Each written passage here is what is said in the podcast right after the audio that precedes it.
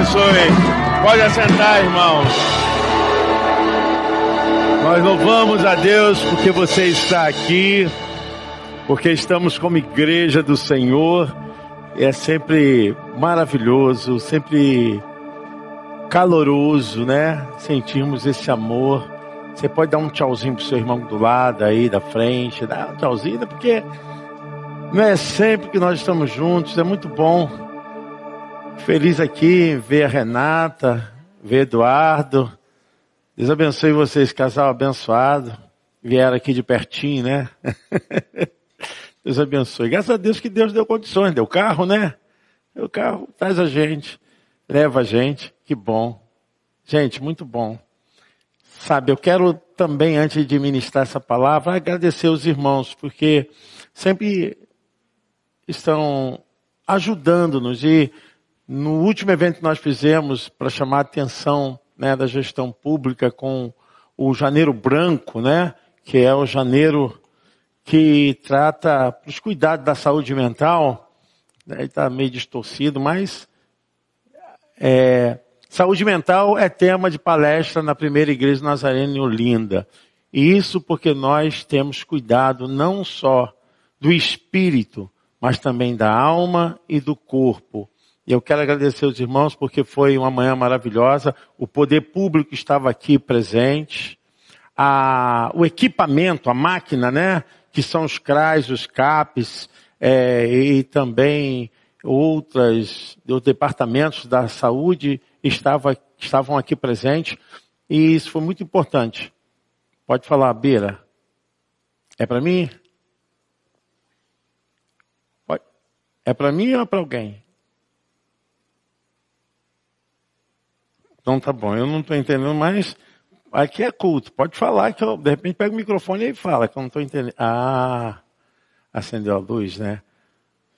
Então, gente, muito obrigado pelo apoio e esse pensamento que a igreja tem tido, né? Porque nós precisamos entrar nesse tecido é, da necessidade da população. E muitas pessoas não sabem que tem direito também, porque tem muita coisa boa aí que o CRAS oferece que as pessoas não sabem, né?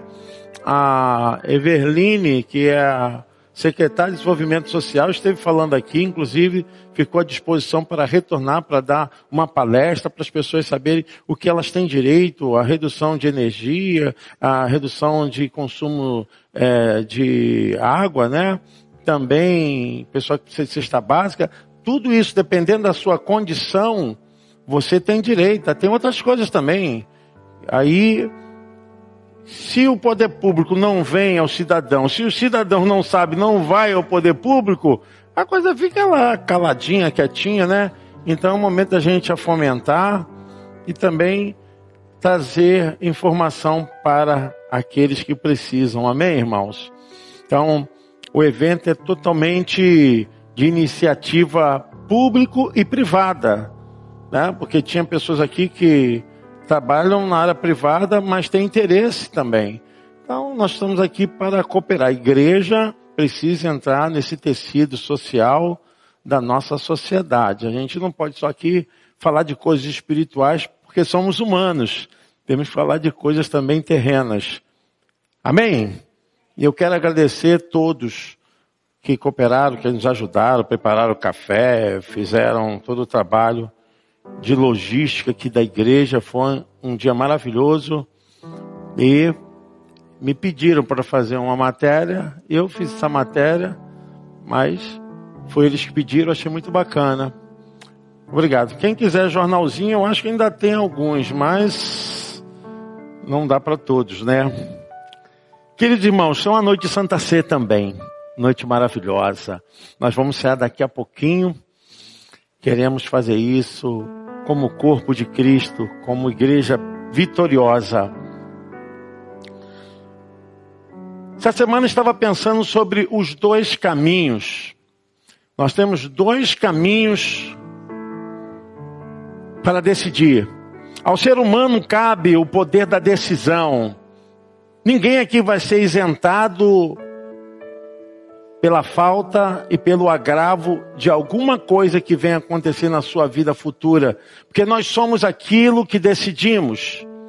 Nós produzimos aquilo que temos vontade. O ser humano é um ser intelectualmente racional. Ele tem capacidade, né, cognitiva de memória, ele tem capacidade também afetiva, decisões. Então, nós somos seres responsáveis. Porque às vezes as pessoas querem fazer projeção, né? É muito fácil a gente colocar a culpa nos outros. Ah, foi por causa dele, foi por causa dela, foi por causa da instituição, e ninguém se assume, ninguém se autoanalisa. E a Bíblia fala completamente contrário a essa ação e decisão. Nós somos aquilo que decidimos. Nós produzimos aquilo que a nossa vontade tem desejo. E é nessa condição que Deus nos criou, que Deus nos formou. Ninguém está aqui obrigado, né? senão seríamos robôs, androides, seríamos uma coisa assim manipulada, né? Ventrílogos de Deus. Não. Nós somos seres que desejamos estar aqui. Seres que desejamos amar a Deus. Você não é obrigado a estar aqui, não é obrigado a amar a Deus, não é obrigado a fazer nada que você não compreenda e tenha vontade. E é sobre isso que eu quero falar, porque o próprio Senhor Jesus Cristo, ele chamou a atenção da multidão em relação a essa capacidade do livre arbítrio. Mas nós vamos ler a palavra, vamos ler dois textos. Primeiro, lê Mateus, capítulo 5, versículo 17 ao 20 que é um texto que Jesus fala do sermão da montanha. Logo, esse sermão da montanha leva uma semana, Jesus ensinando a multidão, e ele termina no capítulo 7, começa no capítulo 5 e termina no capítulo 7. Eu só quero olhar aqui para que vocês guardem esse texto, que tem tudo a ver com a nossa mensagem também. Não penseis que vim revogar a lei ou os profetas. Não vim para revogar, vim para cumprir. Porque em verdade vos digo, até que o céu e a terra passem, nem um i ou um tio jamais passará da lei, até que tudo se cumpra. Aquele, pois, que violar um destes mandamentos, posto que dos menores, e assim ensinar aos homens, será considerado mínimo no reino dos céus. Aquele, porém, que os observar e ensinar, esse será considerado grande no reino dos céus. Porque vos digo que se a vossa justiça não exceder em muito a dos escribas e fariseus, jamais entrareis no reino dos céus. Agora, vamos ler em Mateus 7, versos 13 e 14. Mateus 7, versos 13 e 14. Entrai pela porta estreita, larga é a porta e espaçoso o caminho que conduz para a perdição, e são muitos os que entram por ela. Porque estreita é a porta e apertado o caminho que conduz para a vida eterna, e são poucos os que acertam com ela. Amém. Senhor nosso Deus, nosso Pai, nos dê a direção para que possamos entender a tua vontade em nossas vidas nessa noite. Em nome de Jesus, você pode dizer amém? Jesus fala a respeito de dois caminhos, de dois destinos. Jesus fala de decisões. E a propósito, queridos, Jesus estava responsabilizando as pessoas por suas ações. Porque, na verdade, depois que conhecemos a palavra de Deus, conhecemos a sua justiça, Nós não podemos jamais nos justificar por um apelo que não nos conduz ao convencimento e ao arrependimento. Eu quero dizer o seguinte: quem quer se perder, quer andar no caminho largo. Quem quer viver em pecado, quer andar no caminho largo conscientemente. Não existe aqui nenhum fator que o induziu para um predeterminismo. Ah, eu estou indo aqui porque eu fui predestinado a isso. Não.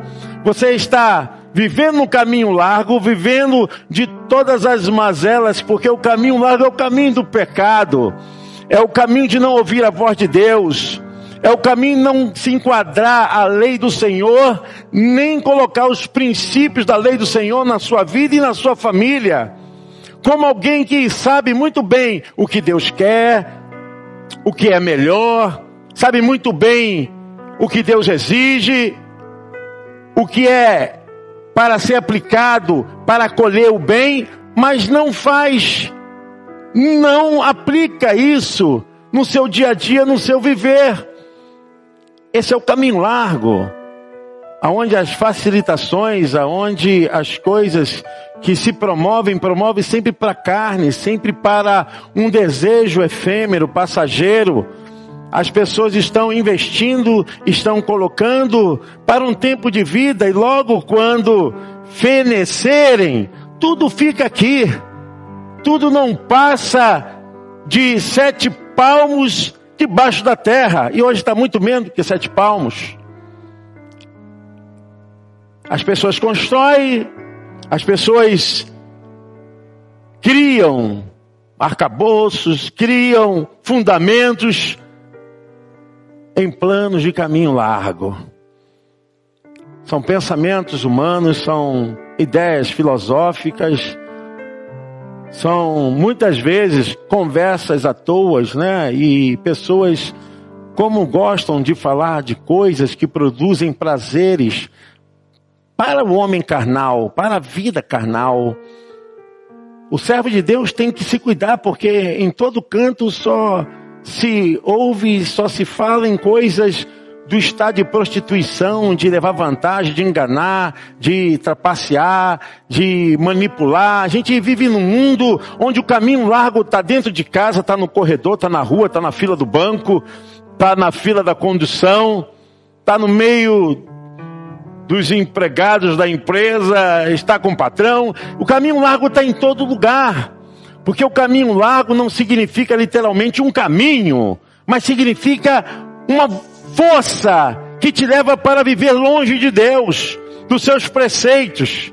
Jesus usa essa metáfora para criar um entendimento, porque as pessoas entendem que dessa forma elas podem decidir o que elas querem, o que, que elas pretendem de suas vidas.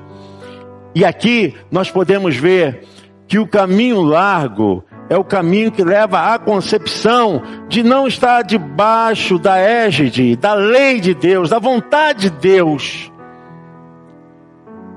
Hoje em dia, a gente ouve conversas do tipo de jovens que dizem assim: não, eu estou me guardando para o Senhor, eu estou num propósito com Deus. É difamado, é caracterizado como alguém atrasado, porque hoje fazer a vontade de Deus é uma coisa estúpida. É uma coisa que não está dentro dessa visão, dessa modernidade. Eu sei que não tem sido fácil, homens de Deus, mulheres de Deus, permanecerem no caminho estreito. Porque o caminho estreito é o caminho de ser cesseado pela presença do Espírito Santo. De ouvir a voz de Deus de amortizar mesmo o poder da carne. Quando eu falo poder da carne, são os poderes que atravessam os nossos pensamentos, de coisas que tentam, sabe, ignorar a presença do Espírito Santo em nossas vidas, no nosso dia a dia.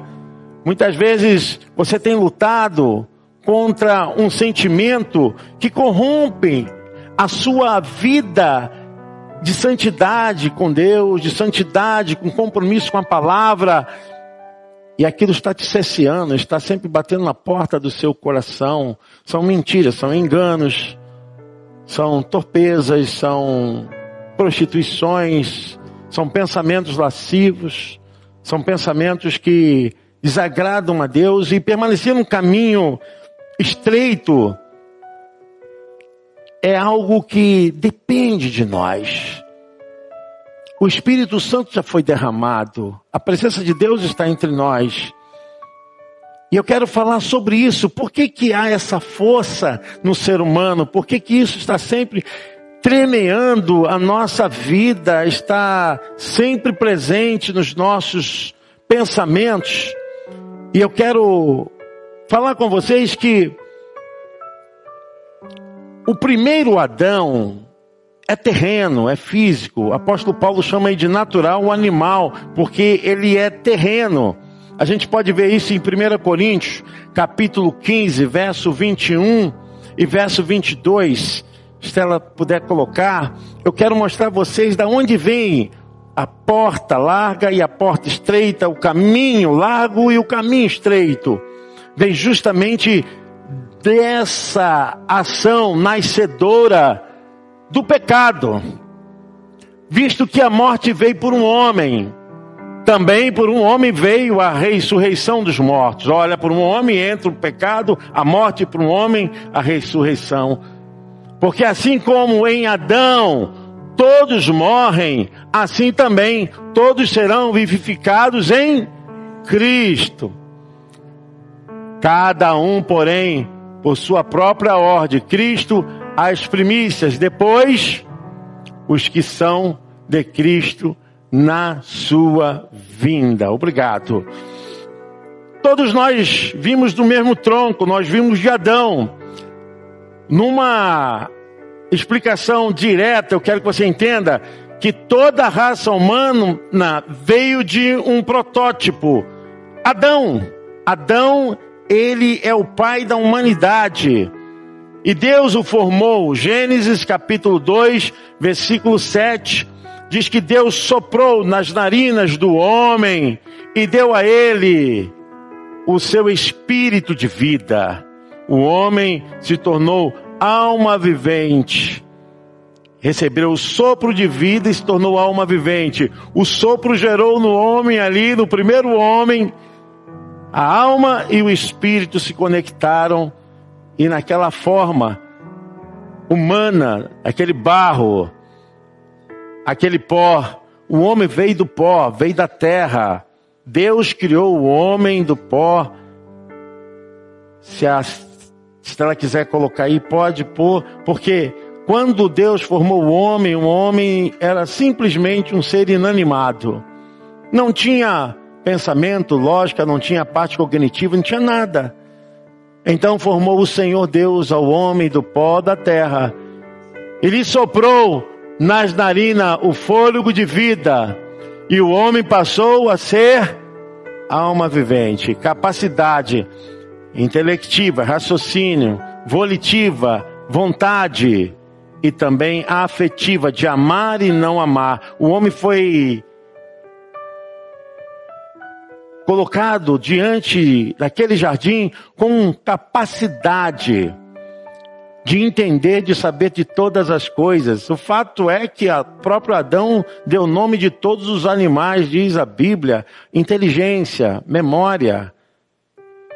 Ele tinha livre arbítrio. Mas quando Adão pecou, esse pecado está no DNA de toda criatura humana. Todos aqueles que vêm através de uma fecundação, de junção de um homem e de uma mulher, já recebem em seu DNA essa desinformação e essa desconstrução da personalidade humana. A criança, ela nasce ali biologicamente formadinha, bonitinha, mas ainda não tem a capacidade cognitiva, não tem capacidade de decisão e nem a sua personalidade está formada. Nenhuma criança que nasce, qualquer ser que nasce, ser humano, nasce vazio. Mas com o crescimento, a estruturação da simbolização dos pares, né? Pai e mãe, vai construindo a personalidade, o caráter dessa criança. Mas uma coisa acontece que vocês podem ver. Crianças que às vezes fazem malcriações, rebeldias, e os pais dizem assim: Eu nunca ensinei isso ao meu filho, como é que? É inato. Isso já está na própria natureza. A natureza vai se construindo, desenvolvendo e vai gerando essa personalidade já desviada, porque é o pecado adâmico. É o pecado adâmico. E a gente sabe muito bem que todos nós vimos desse tronco de Adão.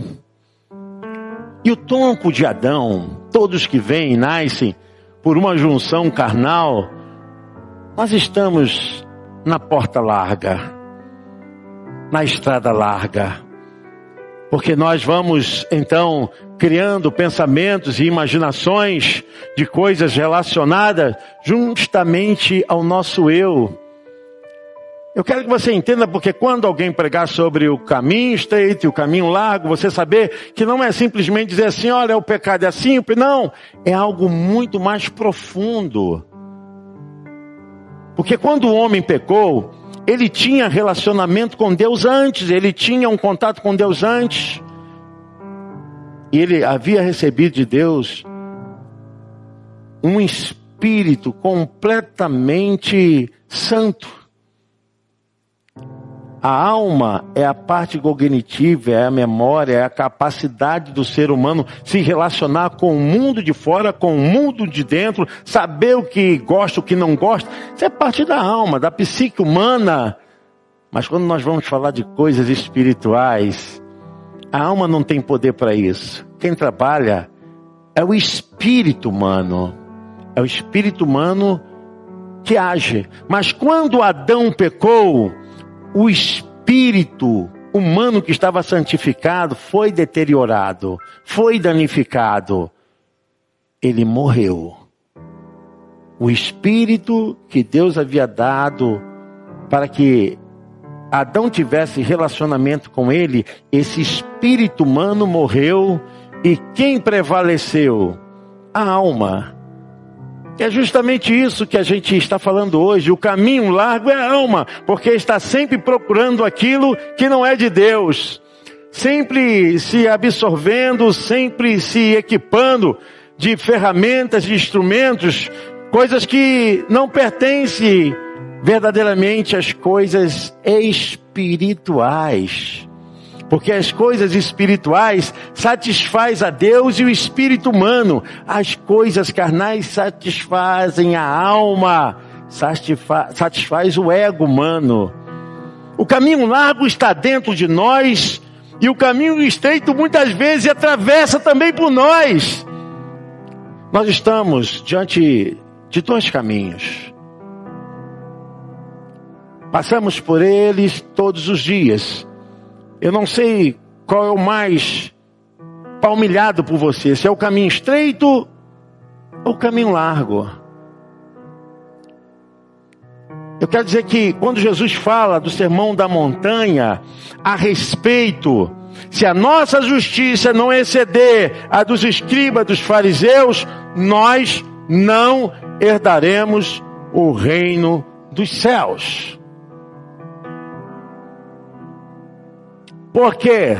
Porque eles guardavam a tradição, guardavam os costumes, tinham até algumas coisas que eram feitas para cultuar a Deus, mas simplesmente era uma demonstração estereótipa, simplesmente algo de fora, simplesmente uma movimentação que mostrava uma visão externa, não era o interior porque eles guardavam a lei oral, o Talmud, era a lei da tradição judaica que não foi escrita e deixada dentro da Torá. E muitas coisas ali eram usos e costumes que as pessoas tinham. E com isso eles não pensavam que quanto mais eles se aproximavam de Deus, mais eles andavam no caminho que era menos estreito e mais largo. Por isso eles tentaram condenar os discípulos de Jesus, porque os discípulos de Jesus no sábado foram arrancar espigas, estavam com fome, e quem tem fome tem pressa, né? Foram com pegar espigas ali, e eles falaram: oh, seus discípulos estão trabalhando um dia de sábado. E Jesus falou: Eis aqui quem é maior que o sábado. O sábado foi criado por causa do Senhor. O sábado é criado para o homem, não o homem para o sábado. Amém? Isso justamente era a prática de ficar preservando rituais e quando os discípulos foram comer, não lavaram as mãos, eles também condenaram. Falaram aos seus discípulos, não lavam as mãos antes de comer. Jesus falou: o que contamina não é o que entra, o que contamina é o que sai. Você entende o que é caminho largo, caminho estreito? Nós estamos constantemente sendo cesseados. Eu quero dizer para você que se o teu espírito humano não ressuscitar para as coisas de Deus, você tem trilhado no caminho largo. Não é porque você é um imoral, não é porque você é uma pessoa que faz mal aos outros, não. É porque você não submete verdadeiramente à vontade de Deus e quem predomina na tua vida é o primeiro Adão, quando perdeu a essência espiritual. Por isso que a Bíblia diz que o segundo Adão, ele veio dos céus. O primeiro Adão é terreno. O que, que significa isso? Quem é da terra, quem é terreno, fala das coisas da onde? Da terra, do terreno. Mas quem é espiritual, celestial, fala das coisas que são espirituais e coisas celestiais. Amém? Você pode aplaudir o Senhor?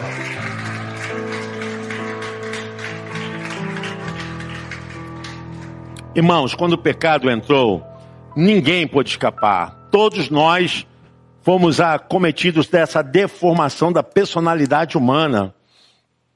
Isso aqui não tem condição de dizer, olha, eu sou mais do que ele. Não, todos nós. A Bíblia diz que não se viu um justo sequer na face da terra. Todos nascidos de uma mulher recebemos essa ação de degradação moral e espiritual. Romanos 3, 23, se a Esté puder colocar, a gente pode entender como Deus olhou do seu trono para o globo terrestre. Pois todos pecaram e carecem da glória de Deus. Todos pecaram. E aí que está o grande eixo entendermos. Porque o caminho largo, ele já está dentro de nós. É uma natureza desregrada, uma natureza que se desvia da vontade de Deus. Isso é o caminho largo. Porque muitas vezes achamos que o caminho largo é o cara malado que está no botequim bebendo, fumando, fazendo hoje, fazendo aquilo. Mas ele também está, mas nós também que se não formos guiados pelo caminho estreito, por uma natureza de justificação da nossa vida, nós também estamos no mesmo barco, na mesma situação. Porque isso não é questão de lugar, de ambiente, isso é uma questão de natureza humana. Quando Jesus estava falando a respeito do caminho estreito que conduz à vida eterna, estava justamente levando o ser humano a entender essa bifurcação, gente. Olha, se você guardar minha palavra, se você botar com amor no seu coração, se você guardar minhas leis, se você andar na minha presença, fazer a minha vontade, estiver subserviente ao que eu estou mandando, você está no caminho estreito. Mas fora disso, não adianta a gente fazer uma coisinha e não fazer a outra. Por isso que Jesus estava falando: olha, se a vossa justiça não se exceder dos escribas dos fariseus, porque essa coisa metodológica de cuidar de coisas do templo, eles faziam muito bem, mas eles se esqueciam do amor, da caridade, da misericórdia, que é o maior mandamento. Então eles tinham título, porque eram os escribas, intérpretes da lei, os fariseus é que estavam sempre ali ah, fomentando ensinos e que foram os responsáveis pelas sinagogas, mas nada disso traria o verdadeiro sentido da vida. O fato de você conhecer a Jesus, o fato de você conhecer a palavra de Deus, não te faz um filho de Deus até que você seja subserviente à sua vontade. Porque, irmãos, crê que Deus existe, crê que Deus faz, até os demônios creem e estremece de Tiago. Isso não significa nada, porque alguns conhecem Deus, ah, porque pegam um livro, pegam a Bíblia, leem, ah, eu conheço e conhecem mesmo, e daí? Se os seus pensamentos são pensamentos humanos, pensamentos egoístas, de facções, de pensamentos que se estribam, que magoam as pessoas. Olha, você está num caminho largo. Um caminho largo é o que leva ao pecado.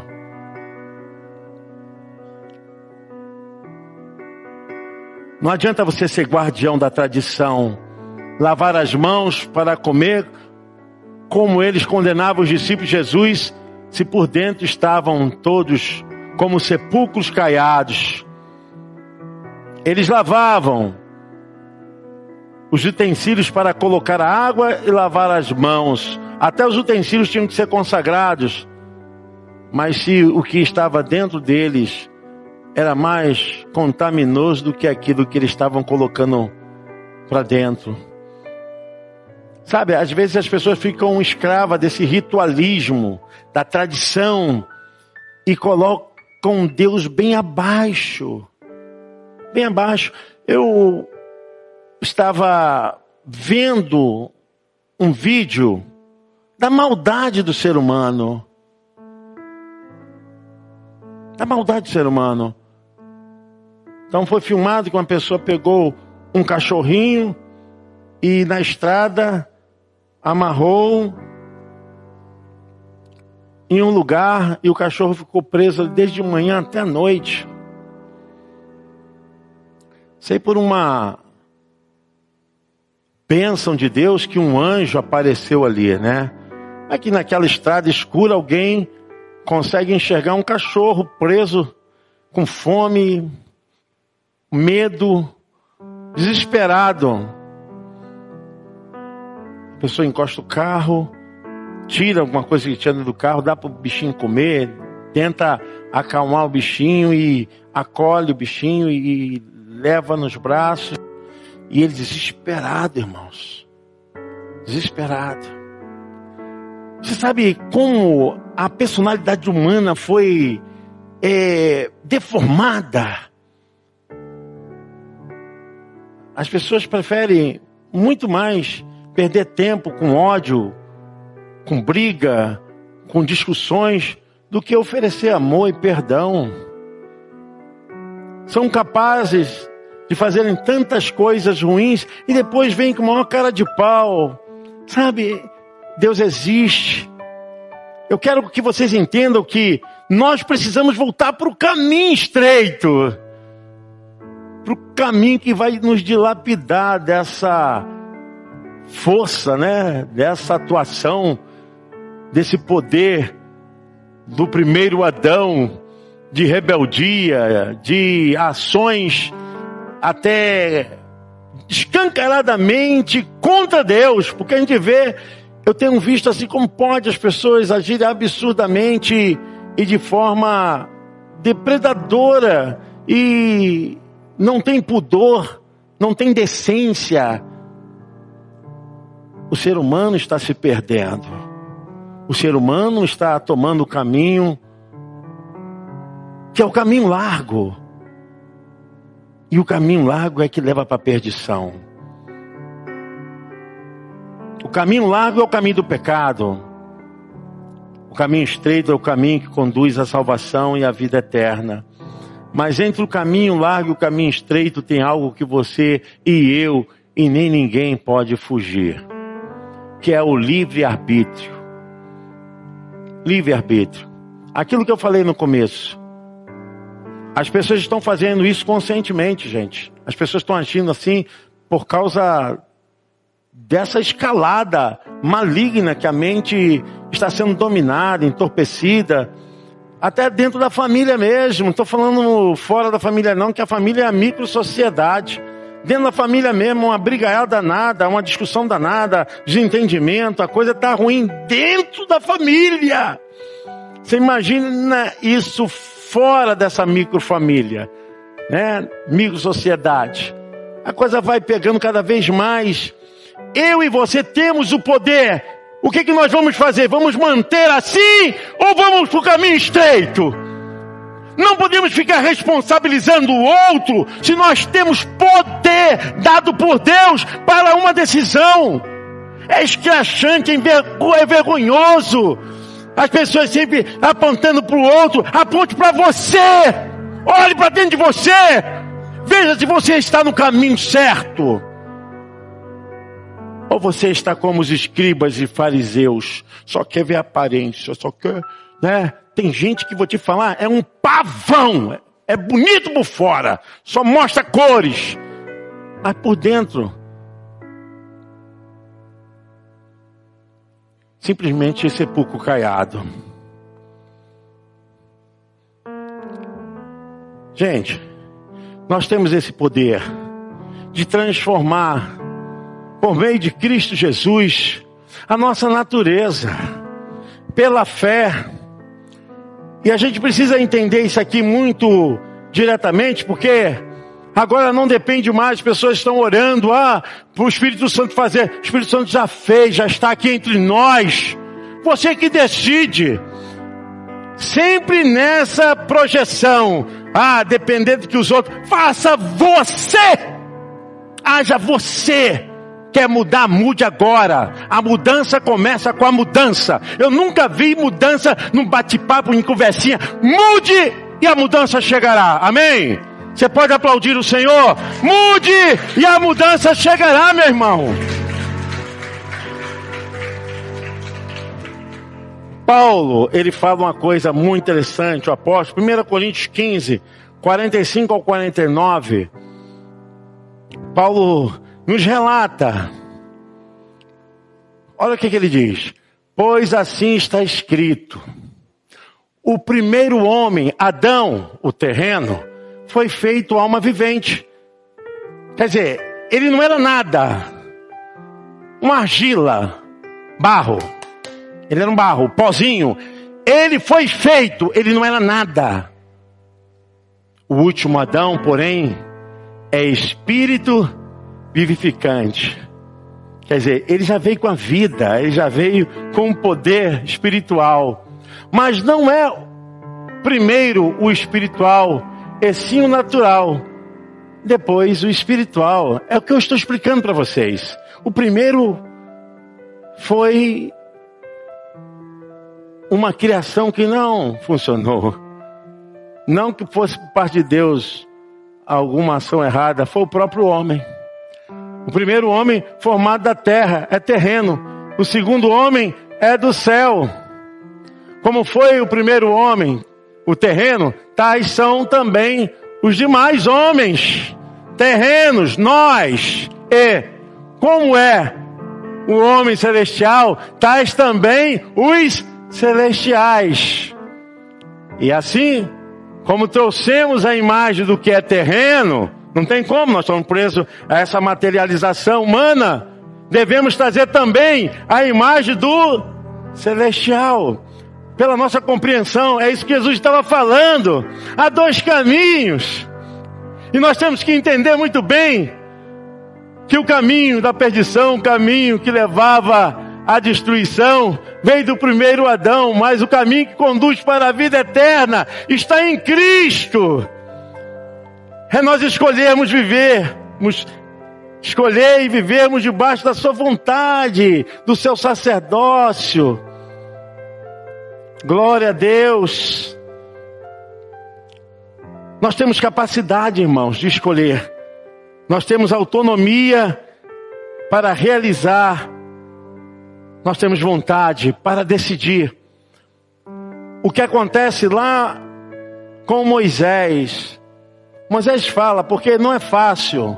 Eu oro muito pelos pastores, eu oro muito pela liderança da igreja, porque nós estamos num caminho aonde a inflamação de desobediência é grande. O espírito humano é desobediente. Enquanto o espírito humano não se converter para Deus, ele está no caminho do primeiro Adão.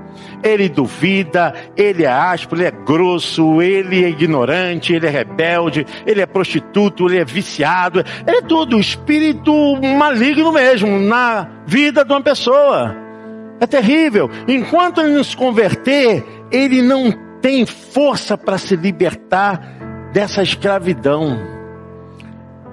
Moisés estava falando com o povo e chegado o momento, irmãos, eu vou dizer com certeza, não adianta nada eu ficar aqui preparando, falando, palestrando, ministrando, ensinando, se você não guarda, se você não pratica.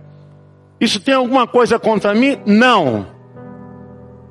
Porque eu estou ensinando a palavra, mas tem contra a igreja, contra o povo. Porque cria motim, cria discussão, facções, desentendimento, brigas, confusões. E da onde vem isso? Vem dos pensamentos. Eu quero que você leia comigo Deuteronômio 30, do versículo 8 ao 16. Olha só aqui que Moisés está falando com o povo. Já saíram do Egito, já estão prestes para entrar na terra prometida, mas o angu de caroço na cabeça do povo era muito grande. De novo, pois darás ouvidos à voz do Senhor. Cumprirás todos os seus mandamentos que hoje te ordeno. O Senhor teu Deus te dará abundância em toda obra das tuas mãos, no fruto do teu ventre. Olha só, no fruto dos teus animais e no fruto da tua terra te beneficiará. Porquanto o Senhor tornará a exultar em ti para te fazer bem, como exultou em teus pais. Se deres, olha só, se deres ouvidos à voz do Senhor teu Deus, guardando os seus mandamentos e os seus estatutos, escrito neste livro, o livro da Torá, do Gênesis ao Deuteronômio, da lei, se te converteres ao Senhor teu Deus, de todo o teu coração e de toda a tua alma, porque este mandamento que hoje te ordeno não é demasiado difícil, nem está longe de ti. Nunca esteve. Não está nos céus para dizeres: quem subirá por nós aos céus? Que nulo traga, nulo faça ouvir, para que cumpramos. Nem está além do mar para dizeres: quem passará por nós além do mar, que nulo traga e nulo faça ouvir para que cumpramos. Pois esta palavra está muito perto de ti, na tua boca e no teu coração para cumprires. Vê, olha irmãos, preste atenção. Vê que proponho hoje. Olha aí a questão da decisão. Vê que proponho hoje a vida e o bem, a morte e o mal. Se guardares o mandamento que hoje te ordeno, que ames o Senhor teu Deus, andes nos seus caminhos e guardes os seus mandamentos e os seus estatutos e os juízos, então viverás e te multiplicarás. E o Senhor teu Deus te abençoará na terra a qual passas para possuí-la. Amém? Eu quero dizer o seguinte: a bênção e a maldição está diante de nós. A vida e a morte está diante de nós. Deus falando para o povo que havia saído do lado do Egito. Veja que vocês escolham, decidam pela bênção para que vivas. É o que eu falo para você hoje. Nós temos dois caminhos: o caminho estreito e o caminho largo, a porta larga e a porta apertada. E depois de toda essa explanação, eu quero orar por você. Pedir a Deus para que te abençoe, te ilumine, para que em tudo que você colocar as suas mãos, haja bênção, prosperidade. Sabe, se distancie dessas coisas amargas, irritantes, essas coisas que não produzem vida, mas se apegue à lei do Senhor, ao amor, ao perdão. Senhor, meu Deus e meu Pai, em nome de Jesus, eu quero orar pela sua igreja, nesse momento que vamos ceiar, Senhor, que possamos ter uma reflexão a respeito de qual caminho estamos andando qual caminho estamos verdadeiramente trilhando. Pai querido, que possamos receber um renovo e o teu espírito possa fluir em nossas vidas, homens e mulheres, servindo ao Senhor. Porque nós não queremos servir de aparência, não queremos servir por tradição, por rituais. Não queremos servir, Senhor, simplesmente para sermos vistos, mas queremos servir de coração, com a nossa alma, com o nosso espírito. Pai, nos ajude a andarmos no caminho estreito, no caminho, Senhor Deus, da dependência, do amor, fazer a tua vontade, estender o manto do perdão, da misericórdia, da bondade, da justiça, que possamos andar nesse caminho, aonde a nossa vida seja dominada, Senhor, por sentimentos que nos dão alegria em dizer: eu e a minha casa servimos ao Senhor. Pai, abençoe as nossas vidas. E se há algum caminho mal, Senhor, livra-nos. Tira-nos desse caminho, Senhor, em nome de Jesus. Você pode orar comigo assim, Senhor Jesus. Eu estou dependendo da tua vontade. E nesta hora, eu quero, com a minha mente, com o meu coração, andar na tua presença. Não me deixe sair do caminho estreito para te servir, para amar, para entender que o Senhor tem o melhor para mim. Amém. Você pode aplaudir o Senhor.